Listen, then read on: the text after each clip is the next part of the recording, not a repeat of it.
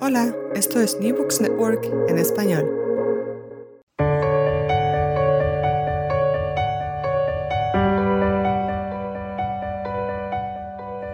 Todo comenzó ayer.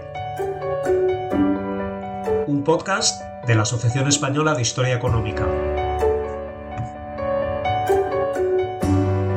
Hola, ¿cómo estáis?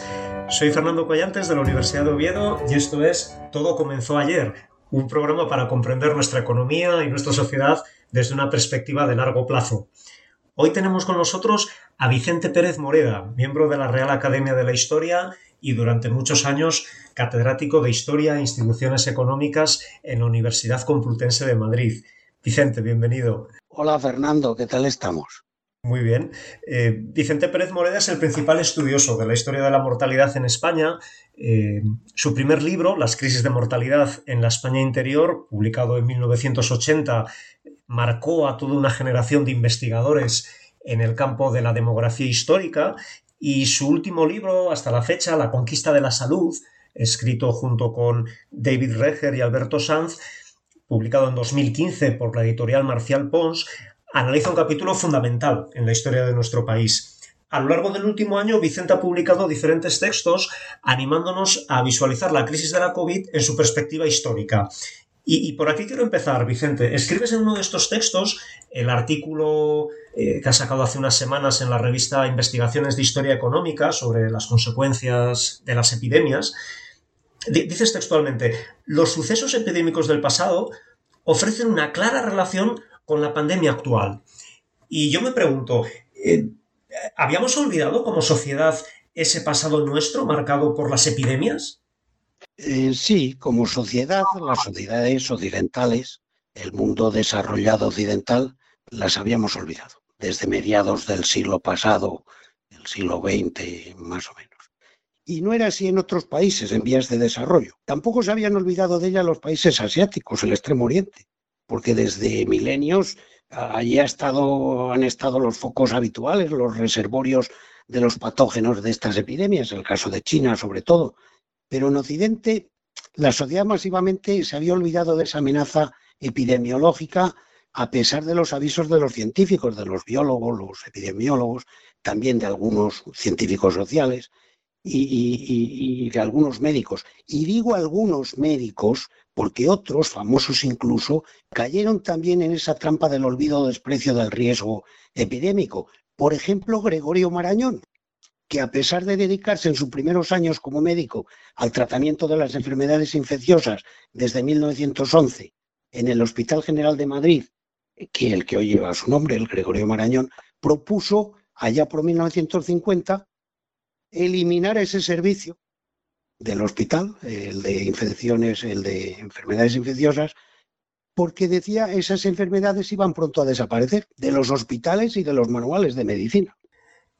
Lo que tu investigación nos muestra, o una de las cosas que nos muestra tu investigación, es que eh, hacia comienzos del siglo XIX, especialmente entre 1803 y 1805, se produjo en España una crisis de mortalidad verdaderamente sobrecogedora más de 360.000 víctimas en esos tres años, sobre todo en el año 4, en las dos Castillas.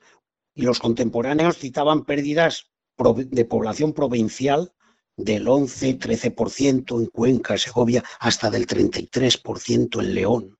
¿Por qué fue tan devastadora esta crisis de mortalidad de, comienzos del siglo XIX? Pues las malísimas cosechas de los años anteriores, la guerra con Inglaterra y entre Inglaterra y Francia, es decir, el bloqueo del comercio internacional y los altos precios de los granos en todo el continente, el desquiciamiento o anulación de ese colchón defensivo para el campesinado aquí en España, que eran los pósitos, y la incautación por la Real Hacienda de sus reservas y sus capitales, de estas, de los pósitos y otras instituciones de beneficencia, y sobre todo el factor decisivo fue la acción simultánea de, varias epidemias distintas, de malaria en el centro y norte de Castilla, fiebre amarilla en el sur, en Andalucía sobre todo, disentería y tifus en, otras regiones, infecciones que no tienen esos eh, biológicos patógenos comunes entre sí y que surgen con gran virulencia al mismo tiempo. Y eso es lo que yo creo que debería seguir siendo investigado, porque si no, no, no se explica muy bien. Yo como mera hipótesis ¿eh? creo que la gran morbilidad prácticamente universal y la alta, altísima mortalidad de la epidemia o de, o de esta crisis, digamos, solo parecen encontrar un factor o pueden que encuentren un factor común, desencadenante, que es el hambre. Observamos también, Vicente, que tiempo después, en 1918, eh, vivimos un momento también extraordinariamente delicado con, la llegada de la gran gripe de, de, aquel año. Eh, tu investigación creo que nos muestra algo paradójico, que es que se produce esta grave crisis de mortalidad en 1918 en una etapa en la que por primera vez España como sociedad estaba logrando avances claros en su lucha contra la mortalidad ordinaria, ¿verdad? Es cierto, se estaba avanzando mucho contra la mortalidad ordinaria, que descendió mucho en ese primer tercio del siglo XX, pero es que también, también en, esa, en, ese primer tercio, en esas primeras décadas del siglo XX, se estaba luchando con éxito también contra la mortalidad epidémica en la lucha antimalárica, por ejemplo, liderada por Gustavo Pitaluga y por otros. Eh, la extensión universal de la vacuna antivariólica obligatoria aquí en España desde 1902 prácticamente erradicó la viruela hacia 1930. Y el caso de la gran gripe del 18 y 20 es distinto y especial. España fue afectada como el resto de Europa y el resto del planeta por esa epidemia que fue de veloz recorrido con un grado de infectividad no muy alto, pero relativamente alto y una letalidad también del 2-3% al menos, en otros sitios parece que mucho mayor. ¿eh? Y, y, a pesar de que España no fue un país beligerante y por eso estaba en principio libre de los contagios producidos por los soldados en las trincheras o en los campamentos de, de reclutamiento de militar en el año final de la Gran Guerra, ¿no? Pero fue lugar de paso de los soldados portugueses que volvían a su país, retornando de la guerra en noviembre del 18, cuando el armisticio, el 11 de noviembre, y atravesaban Castilla la Vieja, Castilla León, en plena segunda oleada, la más grave, de esta epidemia, ¿eh? en ese otoño. Por eso esa región, Castilla León, fue la más afectada y las que más las provincias fronterizas con Portugal, como Zamora, o nudos ferroviarios principales, como es el caso de Medina del Campo, que también fue gravísimamente afectada. ¿Y, cómo se compara la crisis de mortalidad provocada por la COVID en el último año con estas crisis de mortalidad, llamémoslas históricas, como la de 1918, la de 1803-1805 u otras previas, como por ejemplo la peste de 1596-1602? Esto puede costar entenderlo para los familiares o, simplemente de las víctimas numerosas, ¿verdad? Pero vamos a ver, la, morbilidad y la mortalidad provocadas por la COVID no pueden compararse con las de las grandes epidemias del pasado. La mortalidad registrada por la COVID en 2020, pues se habla, ya se sabe oficialmente, en torno a 50.000 víctimas, pero según el INE, de 80.000. Eh, bueno, en cualquier caso, con una cifra u otra, eso no hace sino elevar la mortalidad media anual de nuestros días que son unos 425.000 defunciones en el último quinquenio antes del año 20, del año pasado, del año pasado, pues supone elevar la mortalidad media anual entre un 12 y un 18%. Una intensidad, por cierto, muy similar a la de, mil, a la, de la mortalidad del, año más grave de la posguerra, la de, de 1941. ¿eh? Eh, cuando en el pasado, con una mortalidad ordinaria que era mucho mayor, cuatro o cinco veces mayor en tasa bruta de mortalidad que la actual, una de las grandes epidemias podía multiplicar esa mortalidad ordinaria, que ya era muy alta, por dos o tres veces en el conjunto nacional y a escala local, una peste, una, un cólera también del siglo XIX, podía multiplicar la mortalidad ordinaria por seis, por ocho o hasta por diez veces en, una sola epidemia. ¿eh? Es decir, que eh, sin la interconexión universal de gran parte de la humanidad actual y el seguimiento instantáneo de las directrices de la Organización Mundial de la Salud, los organismos internacionales, los gobiernos de cada país, para aplicar simultáneamente medidas de lockdown, de confinamiento o suspensión de la actividad económica y de distanciamiento social, el número de contagios y víctimas de la COVID habría sido mucho mayor, tal vez similar al de hace 100 años, el de la gripe española. Y no lo ha sido. Se ha evitado eh, mucha morbilidad y gran cantidad de víctimas, pero los efectos positivos en salud se han trasladado a efectos económicos negativos. Se han logrado a costa de un daño enorme, temporal al menos, de la economía. Sí, en relación con esto, nos recuerdas en tu trabajo que también en el pasado se imponían restricciones con objeto de luchar contra las epidemias. ¿En qué consistían estas restricciones? En comparación con las actuales, ¿eran más duras o más suaves? ¿Se cumplían con mayor fidelidad, con menor fidelidad por parte de la población de lo que eh, observamos hoy? Claro, claro, que se imponían restricciones y muy similares a las actuales, solo que más duras y de cumplimiento más estricto.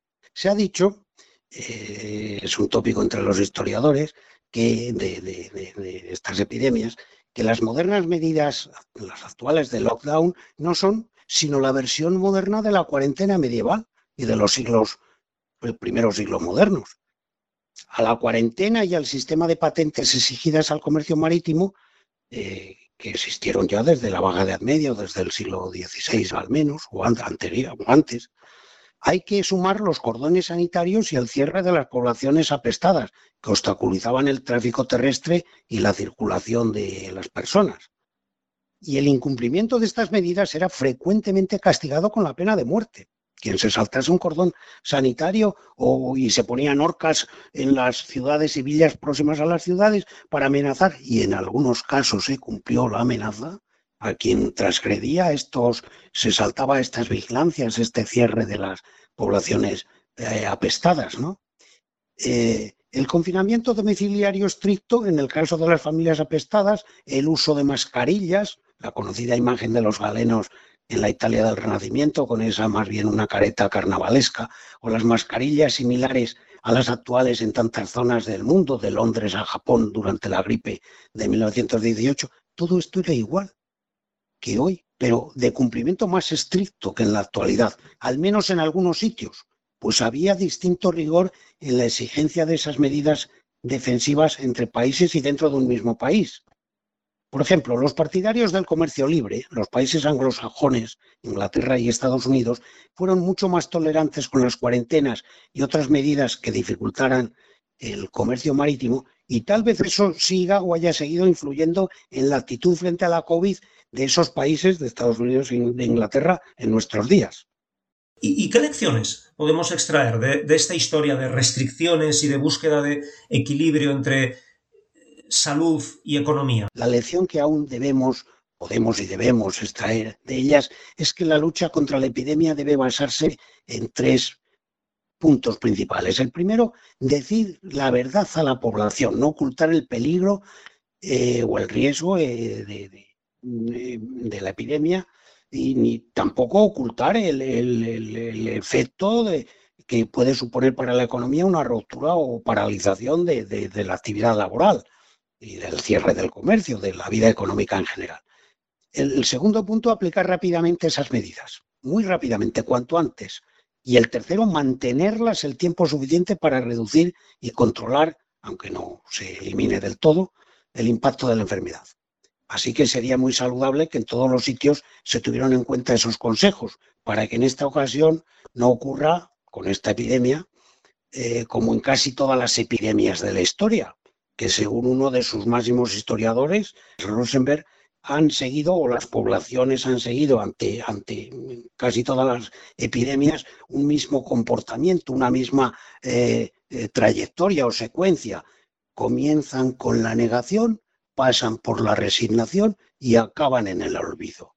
Eso decía él. Entonces, eh, claro, lo ideal sería que en este caso, por lo menos esto último, ninguna de las tres fases, pero por lo menos esta última, que no se acabe en el olvido, que no volvamos a, la situación realmente triste y, bueno, despreocupada frente a los riesgos de la epidemia que se tenía o que las sociedades occidentales han mantenido durante tanto tiempo desde mediados, digamos, del siglo pasado.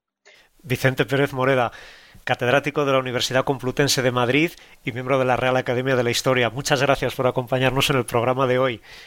Nosotros volveremos en 15 días. Lo haremos con Mar Rubio, con quien hablaremos acerca de la historia económica de la energía en España.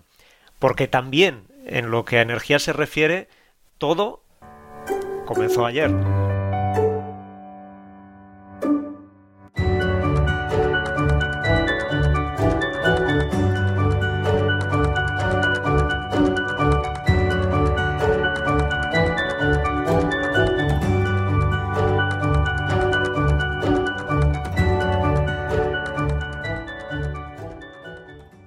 Gracias por escuchar New Books Network en español.